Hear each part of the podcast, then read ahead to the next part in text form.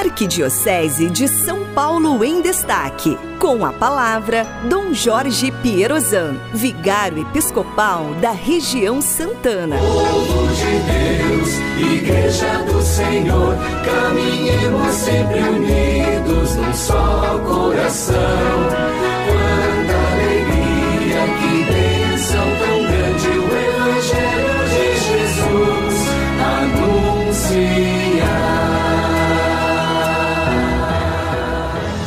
Louvado seja nosso Senhor Jesus Cristo, para sempre seja louvado. Queridos amigos radiovintes da Rádio 9 de Julho, do programa Em Família, hoje nós temos o Evangelho de Mateus, capítulo 12, versículos 46 a 50, em que nos fala sobre ser família de Jesus. Conta uma tradição muito antiga que os pais de Maria a apresentaram ao templo e a consagraram.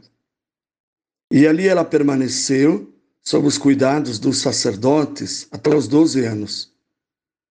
Nessa idade, a adolescente se tornava apta para o casamento. Maria foi então prometida em casamento a José e ele teria esperado até que ela completasse 16 anos ou mais para viverem juntos.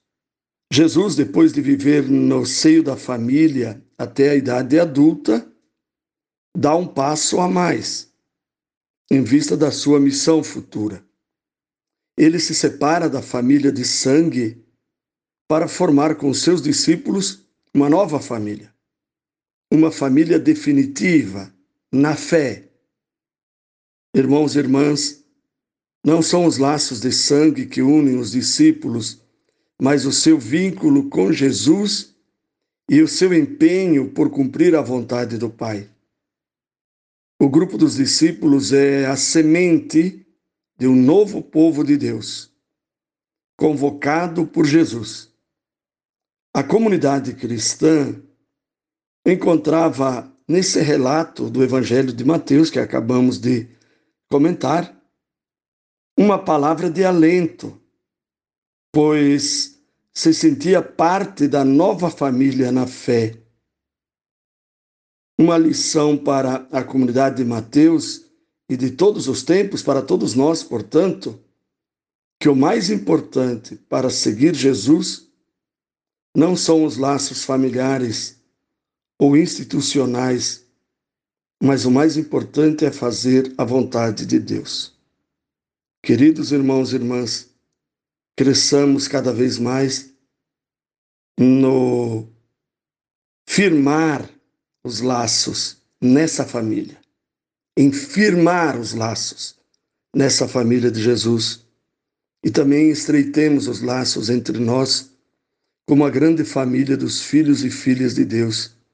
Nos sintamos cada um de nós parte dessa família com alegria, com esperança, e sempre com gratidão por sermos chamados a fazer parte da família de Deus. O Senhor esteja convosco, Ele está no meio de nós. Abençoe-vos o Deus Todo-Poderoso, o Pai e Filho e Espírito Santo. Amém. Povo de Deus, Igreja do Senhor, caminhemos sempre